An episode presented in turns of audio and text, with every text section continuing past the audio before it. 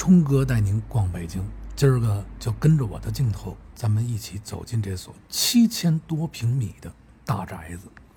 咱们将从这所破落不堪的大宅子里边去寻找旧日的辉煌。为什么这么说呢？很多人啊，在外表上看这座大宅子的时候，把它称之为啊贫民窟，因为确实已经是年久失修、破烂不堪了。这座府邸啊。在清晚期的时候，他可是啊，清代光绪年间响当当的人物，内务府大臣俊启的宅子。俊启呢，曾经啊担任粤海关的监督，换成了现在的职位呢，就等于是啊广东省海关的关长。在当时啊刚开埠不久的清代，这个海关关长可是非常稀缺的肥活。俊启啊。自己也是非常努力，在任期间呢，自己不舍得花钱，也攒了大笔的银两。他就想日后回到京城以后啊，买一块好地，盖上一片自己的大房子，颐养晚年。俊启啊，任满回京以后，就在这个皇城的东墙外边，也就是现在的东安门北边的小草场这一块，买下了十亩的地。建了他的人生中北京的第一所豪宅，也是他人生中最后一所豪宅。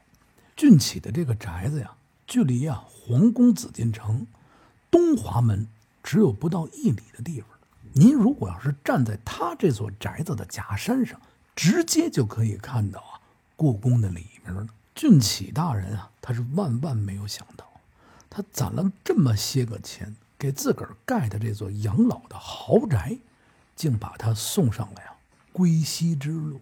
俊启呀，他从这个广东的海关馆长任期满了以后，便回到了京城，带着他捞的这些银两，第一件事情呢，就是给自己个儿啊盖这座豪宅。房子呢盖好了以后啊，便开始宴请啊身边的这些朋友，所有的朋友都请完了。唯独忘了一位朋友，当时啊，赫赫有名的李莲英大太监。大太监知道俊启回来以后，压根儿就没请自己个儿去看看他这个宅子，而且也没给自个儿上供。哟，这还成啊！有一天呢，他呀等到俊启上朝的时候，就点了俊启这么一句：“哎呦！”这是谁呀？俊八爷呀！哼，我可听说了，给自己个儿盖那豪宅大了去了。怎么着？回来了，也不圆圆一声，这是把我给忘了吗？哎呦，哎呦，李大人，哎呦呵，您这，您可别生我气呀！我我我这是回来晚了，哎，可这，哎呦，我这单独宴请您。俊启大人他可不知道，也就是因为自己个儿的言行，得罪了这位当时啊响当当的李莲英大人，也该着啊俊启啊倒霉。正赶上啊，当时慈禧太后老佛爷想给自己的弟弟啊赵祥物色一块啊合适的府邸，那么俊启俊大人啊，因为这件事情啊，就把这李莲英啊给得罪了。当李莲英听说了慈禧太后正在给他的弟弟赵祥找房子的时候，嘿，这可把李莲英啊给乐坏了。于是啊，他就把这所房子告诉了当时的慈禧太后。慈禧太后听说了这所宅院了以后啊，也是犯愁。为什么呢？因为俊启啊在任职期间没有发生过任何的问题，查不出问题，我也不能。把他的房子没收了呀。李莲英啊，非常聪明。您甭管了，老佛爷，我去给您看看这座房子去。于是呢，李莲英就找到了机会，来到了这个俊启的府上，一探究竟。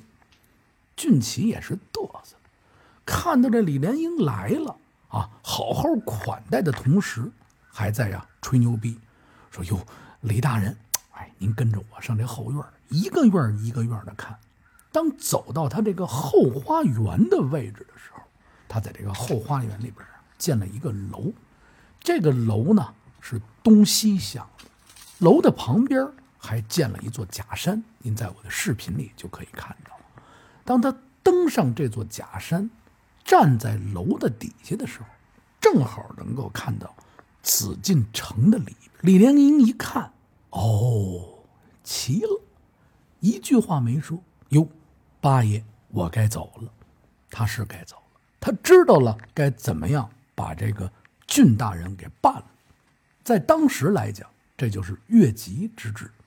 李莲英回去以后呢，便把这件事情啊。禀报给慈禧太后了，说：“哟，我可找着了，他这里边能看着紫禁城。”于是啊，慈禧太后啊，就以这个地亏紫禁、行至越制这样一个罪名呢，把这俊启啊给问罪了。但是俊启呀，他是一个小心眼儿，这人心眼儿特别小，想不开。你把这房交了以后，你还能保命俊启不行，每天呀忧郁成疾啊，我的房子，我这辈子完了。天天呀就忧愁缠身，没过多长时间，这俊八爷呀就驾鹤西去了。于是呢，这座大的宅院就归了承恩宫赵祥。